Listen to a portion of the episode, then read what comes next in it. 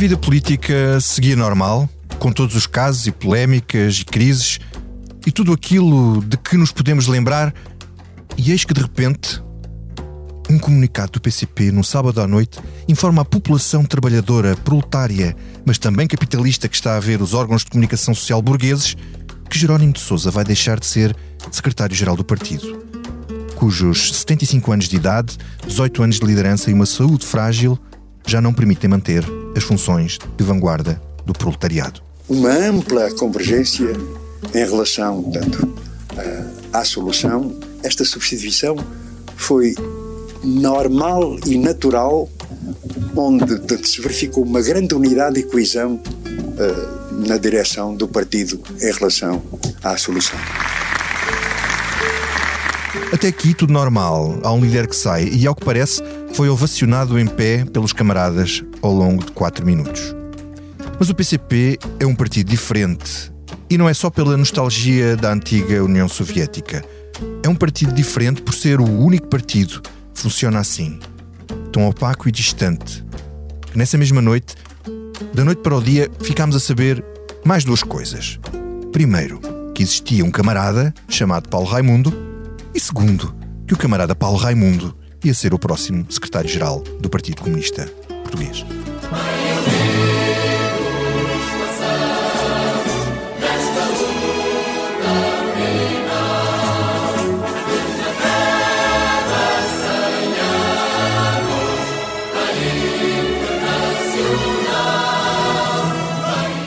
Então, viva o camarada Paulo Raimundo.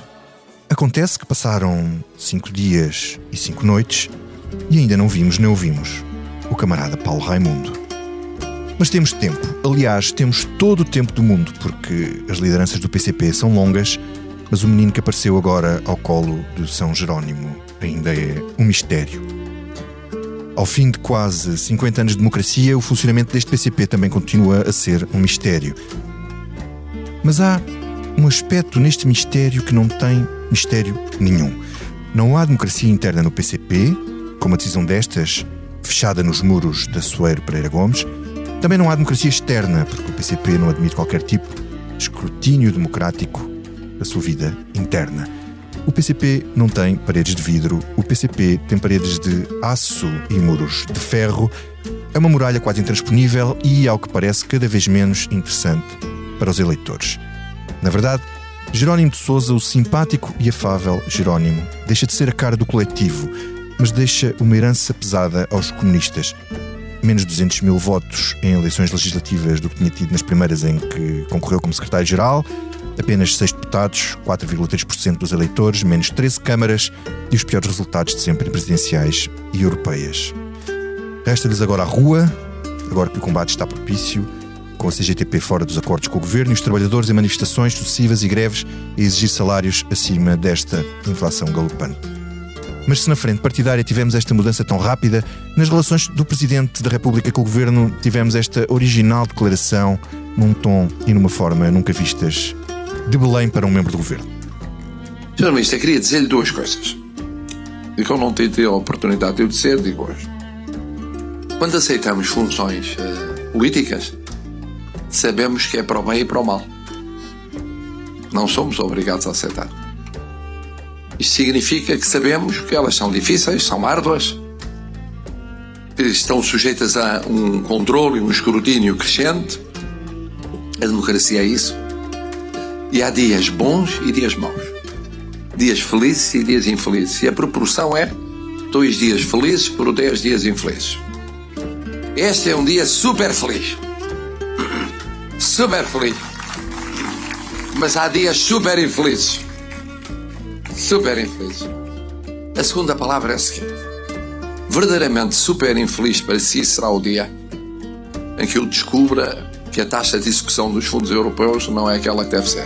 A ministra Ana Brunhosa levou tal-tal do Sr. Presidente, mas António Costa reagiu com boa disposição. Eu acho que todos os portugueses têm apreciado a forma como o Sr. Presidente da República, Marcelo Rebelo Sousa, tem exercido as suas funções, que tem momentos de maior eh, criatividade, tem, mas, é uma, mas isso eu acho que é normal, acho que ninguém leva a mal. A senhora Ministra, aliás, disse que não tinha levado mal. Ou seja, O Sr. Presidente é um brincalhão e não é para levar a sério, ou pelo menos não se leva a mal. Isto é mais ou menos como no Carnaval. Mas nós levamos isto tudo a sério, por isso também ainda falaremos de Miguel Alves, secretário de Estado adjunto que está sob fogo até o PS. Está convocada a Comissão Política, o podcast do Politburo, da secção de Política do Expresso. Estamos a gravar ao fim da manhã de quarta-feira, 9 de novembro. Eu sou o Vitor Matos e tenho aqui comigo os camaradas do Politburo de hoje, camarada Rosa Pedroso Lima, das jornalistas mais sabe sobre o que se passa para lá da cortina de ferro comunista. Olá, Rosa. Olá, sou tua camarada, mas não de Politburo. a camarada editora de Política de Expresso, Eunice Lourenço. Olá. E o camarada secretário-geral adjunto do Expresso, David Inês. Olá, David. Avante, camaradas. Que está a partir de casa e que passou a noite acordado a tratar das eleições americanas.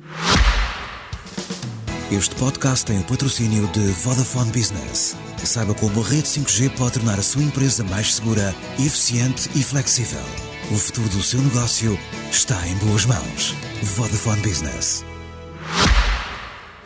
Rosa, começo por ti. Uh, Dá-nos antes de mais o, o, contexto. Tu chegaste a escrever no, no jornal que antecipavas que na Conferência Nacional do PCP, que se realiza este fim de semana, podia ser para preparar a sucessão. Afinal, era mesmo a sucessão que estava a caminho. Mas isso, independentemente disso, para ti, foi uma surpresa a rapidez, o facto de ser Paulo Raimundo.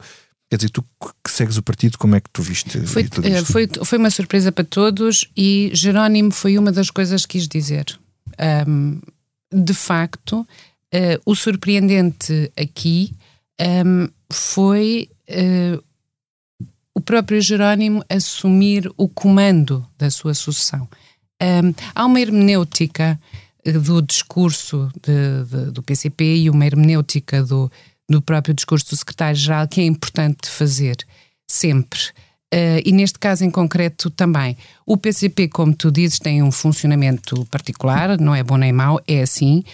Um, e uma das coisas que diferencia o PCP, ou os partidos comunistas em geral, dos restantes uh, em democracia é que uh, há uma barreira ideológica do, do Partido Comunista em relação aos órgãos de comunicação social. E, portanto, para, o, para os, o PCP, a informação tem de estar ao serviço de uma boa causa e, para isso, tem o avante todos os outros órgãos de comunicação social estão a servir uma causa que não é justa. Bom, este é para, para resumir o pensamento e, portanto, há uma opacidade intencional, se tu quiseres, ideológica do Partido Comunista em relação ao, ao que é a sua vida interna. O escrutínio que se faz é o escrutínio de todos o que se faz aos outros partidos, é um escrutínio da utilização dos dinheiros públicos e tal. Agora, este fechamento um, ehm, produz este tipo de fenómenos.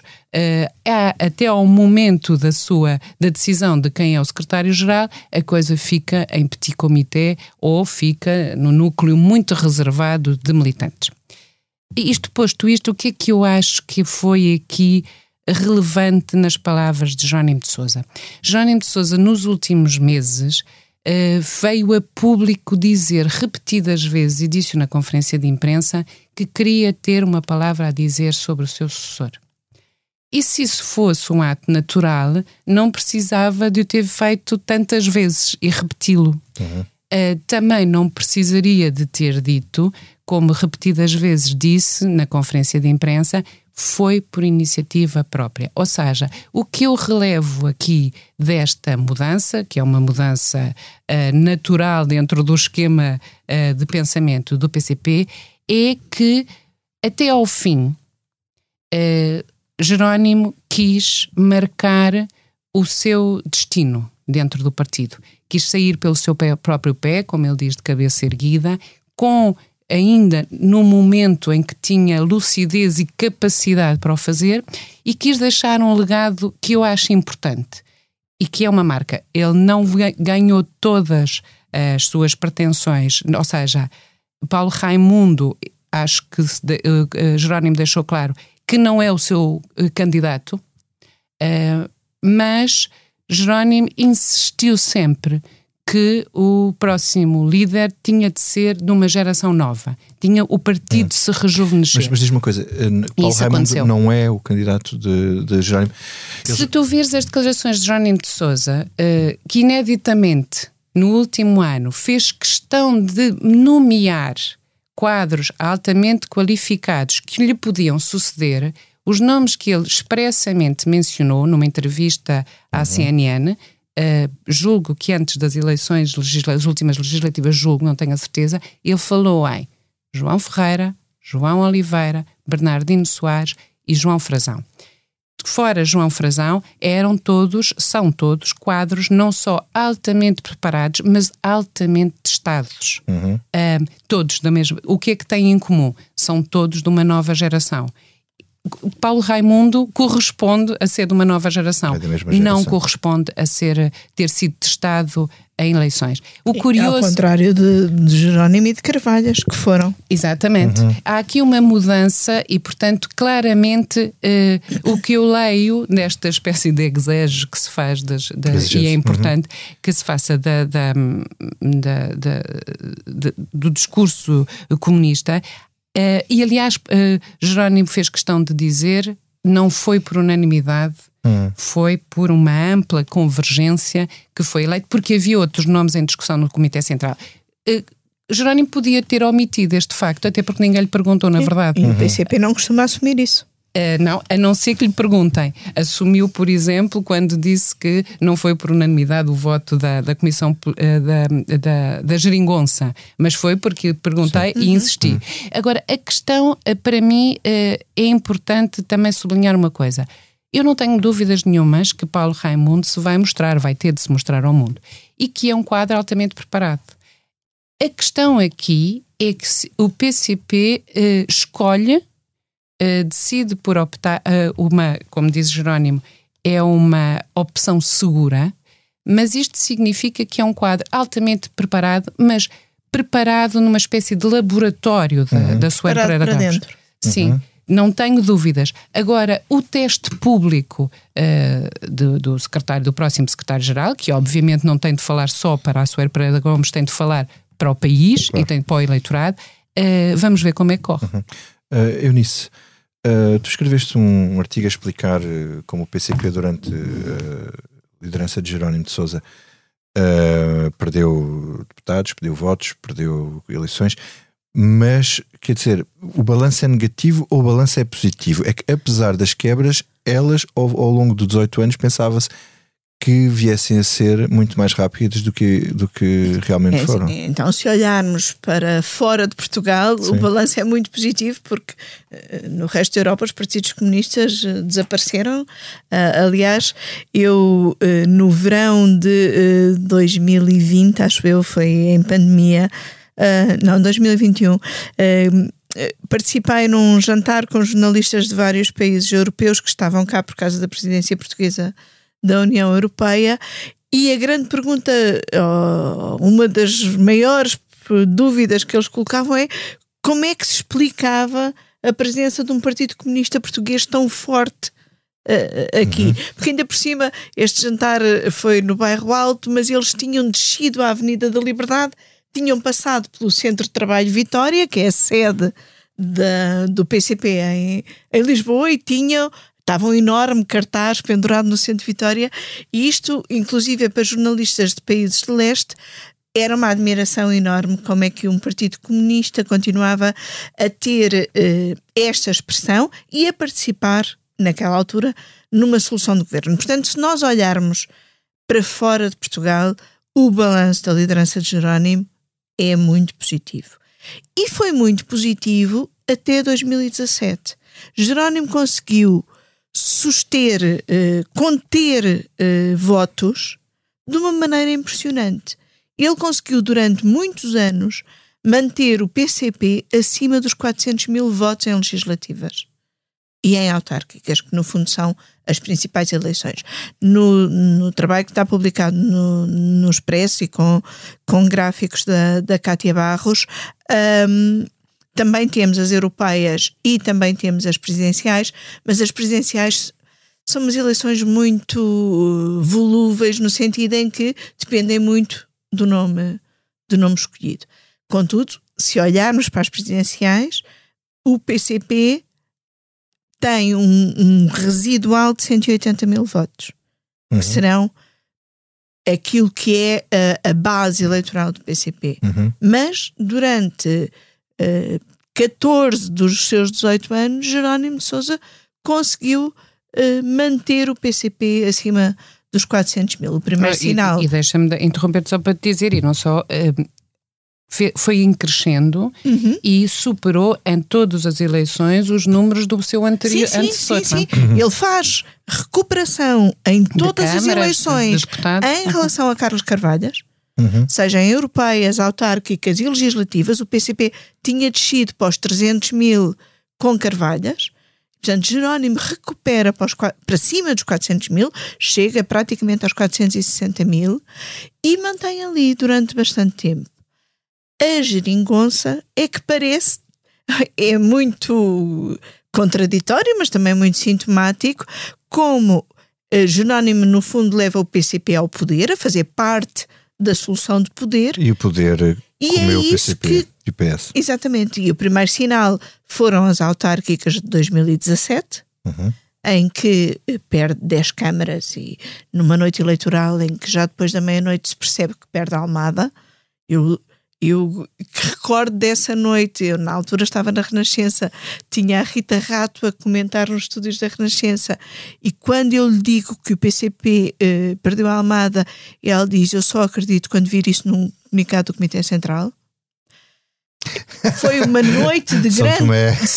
É que de facto as autárquicas de 2017 foram uma noite de grande choque uh, para o PCP uhum. e foram o primeiro sinal de que a geringonça lhe estava a comer então, votos. Deixa-me deixa passar ao, ao, David. David, eh, eu te pedia-te, pronto, se quiseres fazer alguma análise para trás, estás à vontade, claro, mas eu queria que olhasse um bocado para a frente e dizer, tu, tu esperas que mude alguma coisa com esta cara? Tu escreveste também um artigo no, no jornal uh, e onde referias, curiosamente, que ele entrou no partido em 91, não é? Já depois do fim da União Soviética Aliás, ele entra no momento em que se dá a última grande decisão interna do, do partido, onde sai uma data, uma série de. Não, já, já é depois. É, depois em 2000 há, há outra. É mais sim, sim.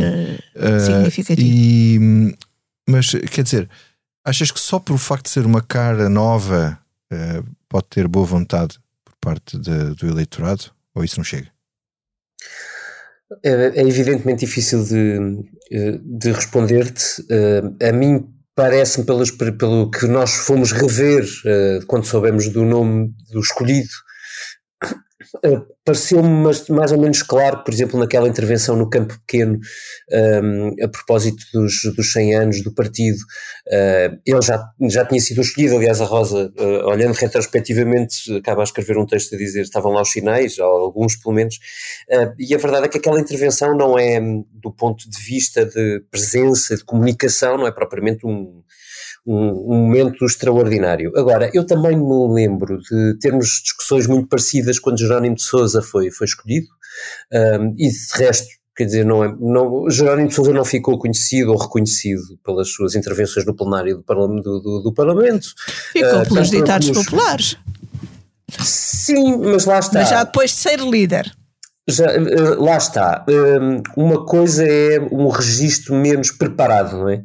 Hum, não é nos discursos escritos que Jerónimo, eh, que Jerónimo de Souza se destacou, não, não foi. Eh, nem no, na festa. Eu lembro-me de várias intervenções, algumas eu vi in loco na festa do Avante, e era um, às vezes até um bocadinho, não vou dizer penoso, porque se calhar é chato numa hora da despedida, mas, mas era um bocadinho difícil de ouvir durante uma hora e qualquer coisa a intervenção do líder do PCP. Um, e portanto eu não, não espero que aí haja uma diferença muito significativa. A questão é que características pessoais é que, é que este líder pode ter que possam cativar de algum modo como o Jerónimo de Sousa cativou. E de resto, no que respeita à estratégia, é assim, globalmente eu vejo zero diferenças, lembro do que diz uh, o que escreve a Rosa e, e, em quem confio nestes, nestes assuntos, uh, percebendo o percurso que é feito e conhecendo um bocadinho do PCP um, uh, percebe-se que é, é, um percurso muito interno e é uma subida muito, quer dizer, não, não há um, ninguém muito radicalmente diferente sobe daquela maneira, com, com passo a passo até chegar rapidamente ao topo. Um, o, o 18 anos no, no, PCP é um processo rápido, como, como aliás torna evidente pela idade do líder. um, e eu, eu diria que à partida não, não, não é de esperar nada de muito significativo, mas há um dado no, no, naquela biografia que o PCP nos tenta apresentar que cria uma expectativa. E, e a expectativa é de alguém que tem. Uh, que consegue criar laços de relacionamento muito fáceis como Jerónimo Sousa tinha. Um, eu não quero uh, acreditar que, é, que, não há duas pessoas iguais, não há seguramente dois líderes iguais, mas admito pelos relatos que, que vou ouvindo e de pessoas que algumas conhecem um, o, o, PCP de uma maneira mais aprofundada do que eu, que o, que o novo líder uh, tenha uma capacidade de, de diálogo uh, no, no, um a um, no, entre grupos, uh, que seja realmente uh, interessante para o que é hábito no, no, Partido Comunista Português. Se isso for assim, isso é um ganho. Nós sabemos que a prioridade do líder terá de ser uh, a relação com a CGTP e a, e a luta nas ruas. Uh, seguramente será acompanhada por uma deslocação permanente pelo terreno. Um, aparentemente o currículo dele também o proporciona, andou a correr o país todo durante estes, estes anos em várias organizações, portanto talvez aí exista uma espécie de perspectiva de alguma abertura, uh, ou pelo menos, olha, sabes onde vamos testar isto? Na verdade, nas primeiras entrevistas.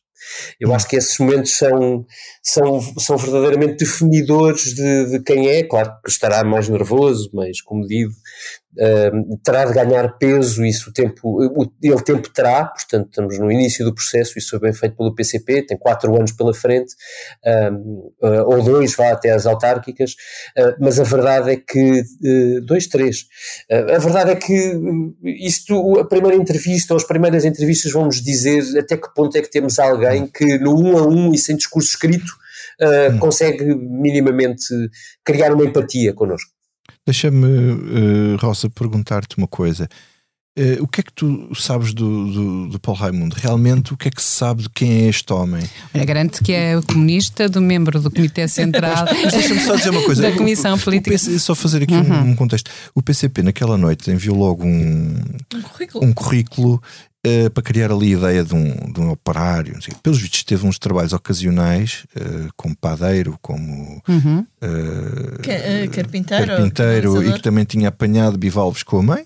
Enfim. Uh, mas, mas, mas, mas, tenta, essa tenta, mas na verdade o que temos aqui é um quadro do partido e ponto. É um funcionário, sim. Funcionário. Uh, e, e pronto. É um e, profissional e acabou é um funcionário. Uh, e, e, é um funcionário que no Partido Comunista foi preparado para, uh, para todas as funções e, portanto, esta é a função que lhe cabe e ele aceita. Sendo que, só uma coisa, funcionário do PCP é uma coisa diferente se é funcionário do PS ou funcionário do PSD. Claro, e funcionário é, como a Rosa está a dizer, alguém que é preparado para uma uhum. determinada função Sim, política. Agora, agora de facto. Um, concordo uma parte com o, o Diniz, não concordo noutra.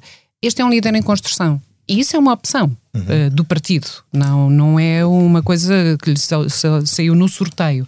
E esta opção um, ehm, comporta riscos. Eu não acho que o teste vá ser feito nas primeiras entrevistas ou já no próximo fim de semana nas intervenções que vai estar, vai ter de ter na Conferência Nacional e no, no assalto dos jornalistas a que vai ter de responder e de saber responder. Eu acho que a grande prova será em campanha. Foi isso que foi o, o, o, a mudança de atitude da comunicação social com Jerónimo de Souza. Uhum. Eu não tenho mais tenue sombra de dúvidas que em 2005, na sua primeira campanha para as legislativas, o mundo mediático mudou a percepção do líder do Partido Comunista, que até então era tido como um perigosíssimo ortodoxo, um, um duro metalúrgico, que seria incapaz de produzir uhum. duas frases com, Mas com foi, ele, foi ele que fez a muralha de aço. Foi ele que fez a muralha de aço. e um, no tempo do Vasconcelos, seguramente, mas, um, ou seja, a empatia natural o à vontade eh, com que Jerónimo apareceu na campanha eleitoral fez toda a diferença. E fez toda a diferença, e acho que é uma marca do, do, do, da liderança de Jerónimo que vai ficar na história do PCP, porque ele foi muito mais empático e muito mais próximo do que algum dos líderes anteriores, do que Cunhal, sem dúvida, que impunha uma uhum. distância uh, uh, uh, épica e uh, Carvalhas que não tinha jeito nem, nem gosto nenhum por estar ali a ser uhum. abraçado e beijado por, por, por camaradas. Vamos ver Raimundo, pode ter esta capacidade que eu desconheço. Um, agora, em relação e à tem sua... o tempo para fazer esse e percurso, tem o tempo. porque, desculpa interromper, mas um, coisa que os PC... é tempo. Sim. Há 100 anos que andam nisto. Mas uh, o facto de termos uh, europeias só em 2024, autárquicas Exato. em 2025, uhum. dá tempo para essa construção pública do líder.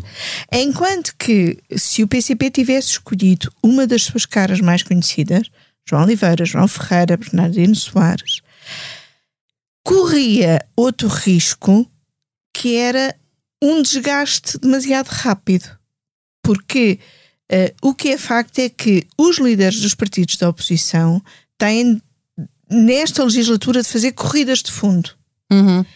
E eu penso que também será por isso que o Bloco já pondera, como o Expresso uh, explicava na semana passada, não mudar já Catarina Martins, de maneira a que o novo líder, que se prevê que seja Mariana Mortágua, só avance mais para a frente. O PCP, ao escolher uma cara mais desconhecida, tem de fazer esse caminho de uh, uh, construção do líder e, portanto, tem este tempo todo para fazer. Enquanto que, se escolhesse uma cara mais conhecida, era uma cara que ia começar a ser batida uh, uhum. a partir de agora. Uhum. E depois podia chegar já com algum desgaste aos próximos atos. Há uma coisa que não temos de Paulo Raimundo, que é o registro das entrevistas dele e declarações sobre o que torna mais fácil o nosso uh, trabalho. Cuba, Coreia do Norte, etc. Deixa-me só uh, dar aqui uma nota poética, posso? Ui. A propósito do Raimundo, vais fazer uma rima. Então, não, a propósito do então, Raimundo, então co confesso que foi logo na, na noite de sábado uma, uma colega e amiga jornalista, a Paula Varela, que comentou comigo que a propósito do Raimundo só se lembrava do Drummond do Carlos Drummond de Andrade que eh, eh, tem uma fixação com o nome Raimundo e na célebre quadrilha diz João que amava Teresa, que amava Raimundo e o Raimundo morreu do desastre. Ai, que horror! Mas depois, no poema das sete fases, das sete faces, tem uh, uh, a seguinte uh, estrofe: Mundo, mundo, vasto mundo. Se eu me chamasse Raimundo, seria uma rima, não seria uma solução. Essa parte tem conteúdo político. Uh, vamos passar ao próximo tema, uma ronda uh, para falar, enfim, uh, do que disse o Presidente, que falou dias felizes e dias infelizes Super em relação infeliz. à Ministra. Humilhou uma Ministra em público, basicamente foi isto. Pergunto isto é uma postura presidencial e depois António Costa atribuiu isto a um momento de criatividade presidencial e que não era coisa para levar a mal, é para levar a sério ou não? David? Ah, não há muita coisa para dizer sobre o presidente, não é? Ah, porque os casos vão se repetindo, o tom, neste caso, é o tom, na verdade. É assim: se, Marcelo tivesse, tivesse dado uma reprimenda à ministra porque porque continua cético relativamente à aplicação de, de, de a tempo e horas de, dos juntos comunitários, ninguém surpreenderia, ele tem falado disso sistematicamente um, ao longo deste ano. Um, o, o, modo como, como resolveu fazê-lo foi tão atrapalhado que acabou a corrigir-se várias vezes e acabou a ser corrigido também em outras tantas. De resto, errou o alvo. Aquela ministra não tem, o, não tem a bazuca nas mãos, tem outros fundos comunitários que, de resto, o próprio presidente reconhece que ainda têm mais tempo para ser aplicados. Portanto, foi tudo errado do ponto de vista de comunicação.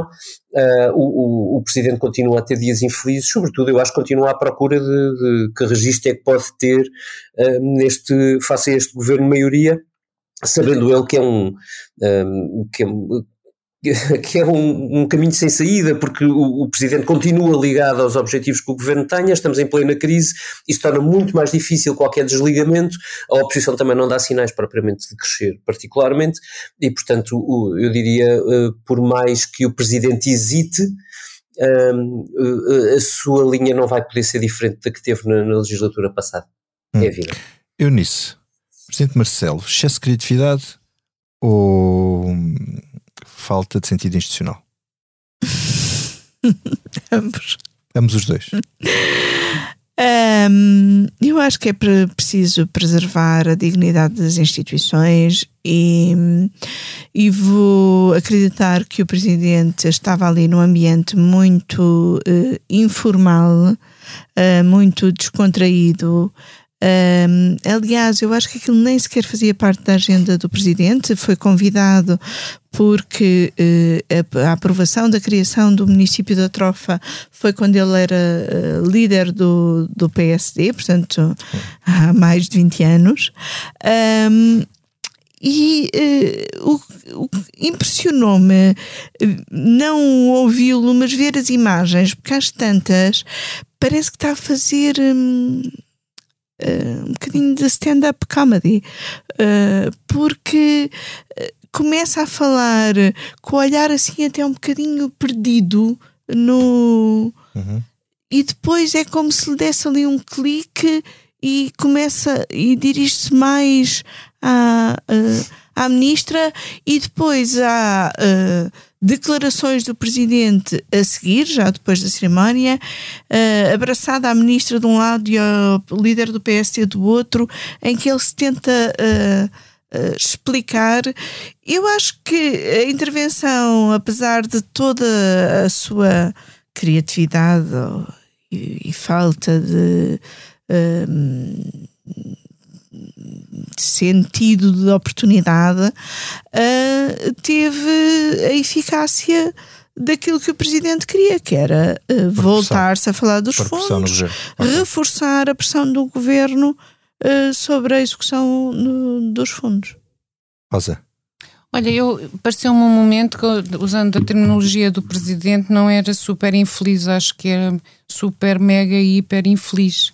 Uh, porque acho que, para já, não é tom de se dirigir eh, a uma ministra em público, uma espécie de ameaça, senão vai ter um dia super infeliz.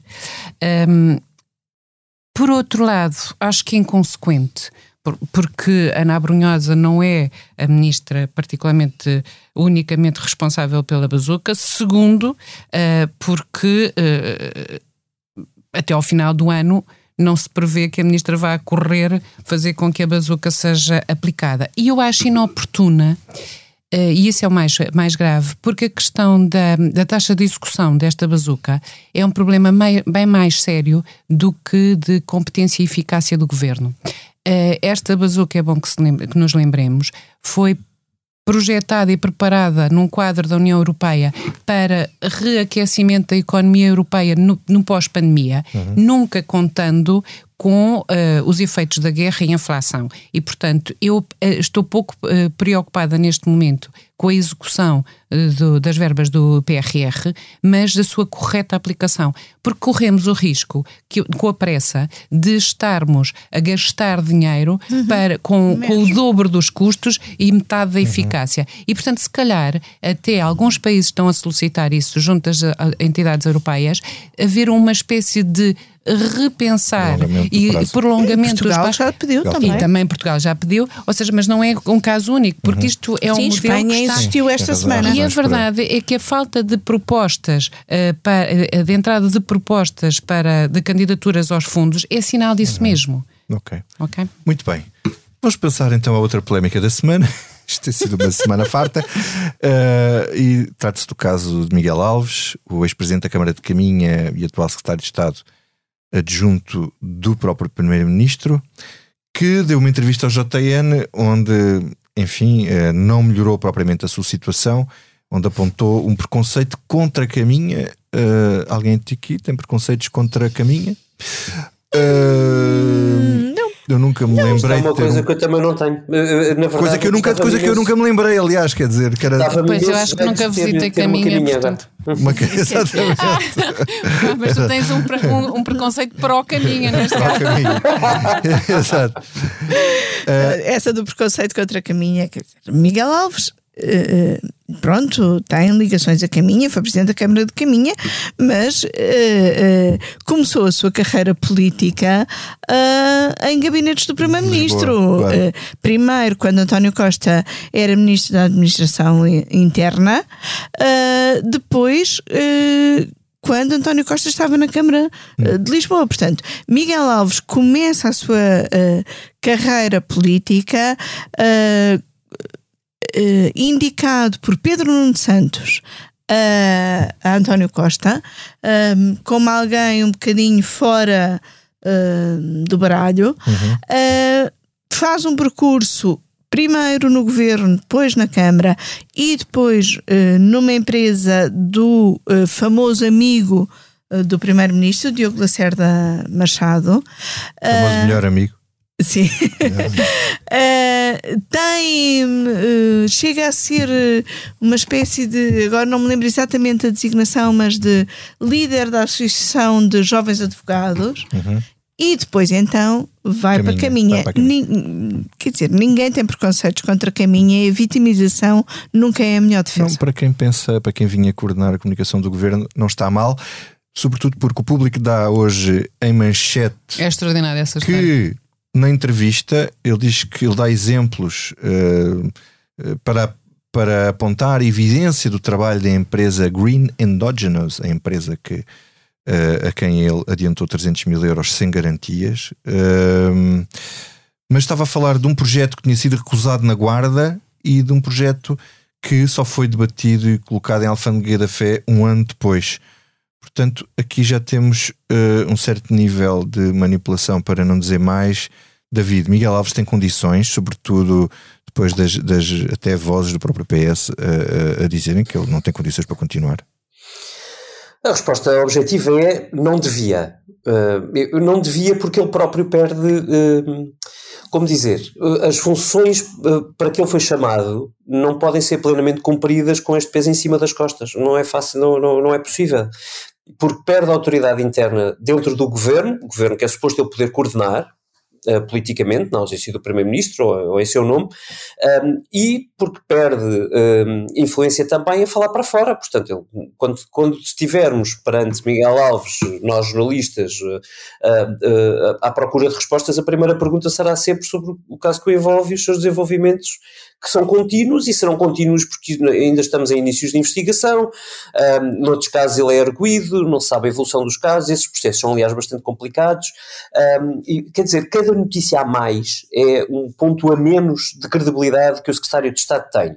Agora, uh, tem condições, enquanto o Primeiro-Ministro assumir o ônus, assume. O que me parece é que António Costa continua a gerir, enfim, não me vou alongar neste tópico, porque já falei subajamente sobre ele com, com o Paulo Baldaia no Expresso da Manhã, uh, mas uh, em termos práticos, eu acho que o maior problema de António Costa é não ter nenhum critério, nenhuma baliza para definir os princípios éticos de comportamento dos membros do governo perante casos destes. Não tem nenhum. É que não podemos dizer, ah, nós concordamos ou discordamos. O problema é nós não sabemos qual é. Não É sabemos sequer se for, Uhum. se for uh, arguído, se tem que sair. Não sabemos se, uh, até porque ele diz que Eduardo Cabrita saiu pelo próprio pé e não porque foi constituído arguído. Um, E de não- facto não só se- foi constituído arguído depois de sair do governo. Mas houve uma mudança, quer dizer, Rocha Andrade e, e João Gonçalves saíram ao primeiro sinal de, de, de, de uma, de uma exposição pública, certo? própria. Dos próprios. Está bem, certo, mas havia aí uma clina, eh, uma, vontade do Primeiro-Ministro ter, ter eh, membros do seu governo absolutamente fora de suspeita. O que eu acho, além do mais desta atrapalhada que, põe, que, que é feita em nome de um centro de exposições transfronteiriço em caminha, whatever that means, quer dizer, parece uma coisa eh, meia megalómana, e depois vão 300 mil euros de, de adiantamento e para uma empresa estranha. Bom, e o senhor tenta explicar várias vezes, e cada cavadela é cada minhoca. E isto também me leva a, a suspeitar que a, a, mega operação de comunicação do governo, que tinha cada vez mais pessoas, mais génios para o ajudar, não está a fazer um bom trabalho. Portanto, eu acho que se calhar é melhor acabar com essa tal agência de comunicação do governo, se é para dar entrevistas de um secretário de Estado desta natureza, não está a fazer grande trabalho. Eu acho que a própria entrevista é sintoma da falta de capacidade do Miguel Alves para as funções que desempenha. Então, mas não tem uns, uns mega especialistas em alguém comunicação? Alguém que acredita, mas não percebo. alguém que é responsável, que é chamado, uh, uh, recordemos só que o Primeiro-Ministro tinha optado por não ter secretário uh, de Estado adjunto. Porque ia ter um diretor de comunicação. Percebe que afinal precisava de um secretário de Estado adjunto para ajudar na coordenação do governo e na comunicação da estratégia do governo. Esse secretário de Estado é rapidamente eh, envolvido num caso, ou melhor, é envolvido num caso que se fica a saber e dá uma entrevista com a qual ele acha que vai resolver o caso. E a entrevista tem o efeito precisamente contrário, que é de aumentar quase até de gerar o clamor político sobre o caso, que até então tinha sido muito pouco. Os partidos uhum. quase que não tinham falado deste caso, uhum. até agora. É a partir da entrevista de Miguel Alves que no PS e fora do PS começa a haver mais reação política e mais opinião e, e, e, reprovação política sobre o Miguel Alves. Portanto, eu acho que a própria entrevista é sintoma de que Miguel Alves pode continuar no governo, porque todos sabemos como António Costa é teimoso nestas situações e deixa as situações arrastarem-se até ao limite, mas como o David estava a dizer, não sei se a sua continuidade no governo serve para aquilo para que, que, para que ele foi chamado, não é? Uhum. Bom, vamos agora ao que não nos sai da cabeça. E começo eu. Uh, a mim não me sai da cabeça uh, o caso que envolveu uh, Rodrigo Gonçalves no PSD. para quem não sabe, era membro da direção do Luís Montenegro. É um homem muito conhecido do aparelho, pouco conhecido do público em geral, mas muito conhecido do, do aparelho Lisboeta, porque é um dos grandes caciques do partido há muitos anos, com histórias muito complicadas, desde uma, uma condenação uma, por uma agressão a outra autarca do, do PSD, por uh, suspeitas de práticas de enfim, contratos uh, uh, pouco claros e migração de empresas de uma junta de freguesia para outra. também já foi julgado por corrupção, acabou por ser uh, ilibado por uh, não se ter conseguido fazer prova, mas houve um condenado, portanto, uma das pessoas foi condenada, mas ele e o pai, não, porque trata-se dele e do pai que é presidente da junta das Avenidas Novas, mas isto para dizer o quê? Que Luís Montenegro, que pediu a sua suspensão uh, da direção do partido, ele suspendeu-se da direção do partido, embora não haja essa figura da suspensão da direção do partido, enfim, só para dizer que Luís Montenegro convidou para, para a direção nacional uma pessoa de quem toda a gente sabia que era um ativo tóxico. Isto é claramente uma paga pelos trabalhos de, vamos chamar-lhe, cacique, pelos votos que ele lhe deu.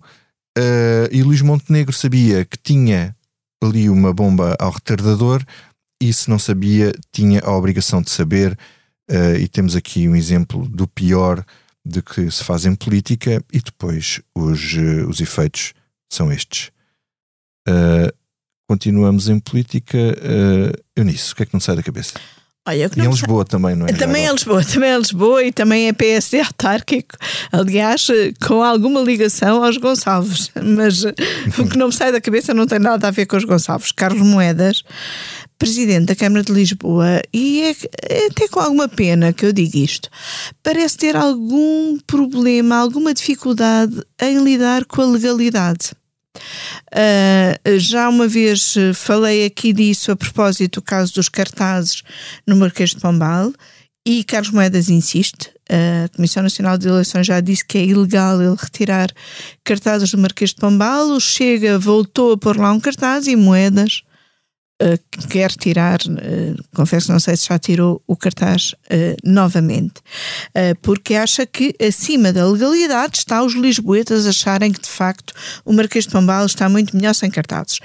Mas agora, a propósito de um caso que o Expresso noticiou na semana passada, o facto de Pedro Simas, o veterinário e epidemiologista que foi número 8 na na, lista de, de moedas e, portanto, é vereador não eleito, uh, ter feito um contrato de prestação de serviços no valor de 90 mil euros com a própria Câmara. Ora, por lei, e isso é muito claro, os vereadores, mesmo os não eleitos, não podem ter eh, contratos de prestação de serviços com a Câmara, porque, como aliás já aconteceu com Pedro Simas, a qualquer momento podem ser chamados a substituir um vereador. Uh, um, os vereadores não eleitos são como os jogadores no banco de, suple de suplentes, com a diferença que podem entrar e, e sair, não é? Um, e, portanto, Pedro Simas fez um contrato ilegal. Como é que a Câmara reage a isto? Não recusando que haja ilegalidade e incompatibilidade, mas dizendo: ah, então vamos fazer um levantamento de todos os casos em que já houve situações semelhantes. Portanto, o que é uhum. preciso não é resolver a ilegalidade. É arranjar. Já houve meninos que se portaram mal. Já houve meninos que se portaram mal. Os, os, meus pais, quando eu ao meu irmão justificávamos que ah, os outros também fizeram, eles diziam: não me interessa, os outros não são nossos filhos. Hum. E portanto, o que Carlos Moedas devia dizer era: vamos resolver isto. Mas não, vai encontrar mais meninos que se tenham portado mal. Rosa, o que é que não te sai da cabeça? Olha, não me sai da cabeça uma, uma intervenção artística do Bordal 2 eh, chamada Credo Cruzes Canhoto e que é das expressões artísticas que tem tanto de brutal como de, de, de relevante. Um, ehm, o Bordal uh, fez duas grandes cruzes, uh, que uma cravejou um, um boneco, tipo nenuco, pregado uhum. na cruz, outro é uma cruz forrada de peluches e de, de bonecos. Uhum. E levou essas uh, cruzes para igrejas e fez fotografar as cruzes no, no espaço da, da igreja. Apesar deste ser uma violação do, do, do espaço sagrado para os católicos, eu mesma como católica acho que nenhum artista uh, espelhou tão bem, retratou tão bem a brutalidade ou a monstruosidade, uhum. como diz o Papa Francisco, que representa o fenómeno e, os, e a polémica dos abusos sexuais da, da, da Igreja. É uhum. É mesmo esse o espelho do horror que a Igreja vive eh, e que condena. Ok, Rosa, obrigado por partilhares isso connosco. Eu, eu neste momento ainda desconhecia eh, esse trabalho de Bordal. Dois. Eh, David, Olha, por razões evidentes não me sai da cabeça esta longa noite eleitoral, sobretudo a, a, a boa resistência dos democratas à, à, ascensão, à reascensão do trumpismo. Há alguns casos interessantes, sobretudo na Pensilvânia, eh, que podem bem eh, proteger eh, não só os democratas, mas sobretudo a legitimidade de atos eleitorais futuros, mas, mas também, de certa forma, esta uma uma espécie de vitória mitigada, porque não, não, os democratas, na verdade, não têm um bom resultado, perdem uh, uh, quase seguramente o controle da, da, Câmara dos Representantes, não se sabe ainda como ficará o Senado. A verdade é que para Biden a vida não vai nada ficar, não vai ficar nada fácil. Não me sai também, se me permites, uh, se me permites, Vitor, não me sai também da cabeça um, a, a, morte de, de, um, de um bom amigo meu, do António José Laranjeira, jornalista, antigo jornalista, entretanto um, uh, depois consultor. Um, o, eu, eu devo muito ao António quando comecei a ser jornalista no, no jornal semanário, já nos idos eh, longos, uh, há longo tempo, idos no, anos 90, desculpem. Um, o, o Laranjeira recebeu-me na redação do semanário com, com profissionalismo que foi um exemplo muito grande para mim. E numa redação que, muito honestamente falando, não era propriamente um primor de rigor. Um, e ele ensinou-me o, que é, o, o, que é força de vontade, a capacidade de trabalho, enfim, força de vontade veio da família, mas a capacidade de trabalho um, também veio muito com ele. Um, e depois teve um episódio que eu gostava de deixar, um, que gostava de partilhar convosco, que é, eu, eu quando fico, num, num, breve momento em que fiquei desempregado depois de sair do semanário, ainda era miúdo, um, ele levou-me para a Leiria para fundar um jornal regional, onde aprendi imenso com ele e com, e com a cidade e com a região e com aquele jornalismo bom local que se fazia, ainda se faz na, em Leiria. Um, e houve um, um, momento em que eu uh, tive um convite para sair de volta para Lisboa. Eu contei isso ao, ao Laranjeira, que ficou meu amigo, como imaginas, e o, e o António disse-me: Não vais para aí? Pegou no telefone, ligou ao Sérgio Figueiredo, na altura era diretor do Diário Económico, e disse ao Sérgio: Eu tenho aqui um jornalista que tu vais precisar.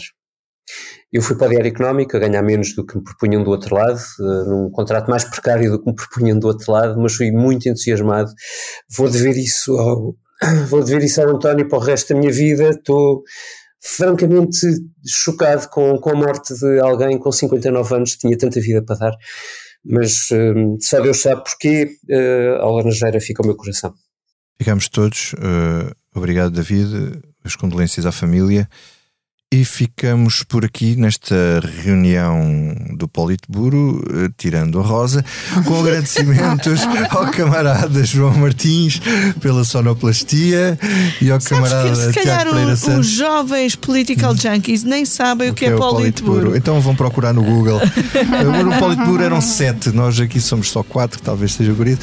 Eh, agradecemos também ao camarada Tiago Pereira Santos, autor da ilustração, e despedimos-nos assim.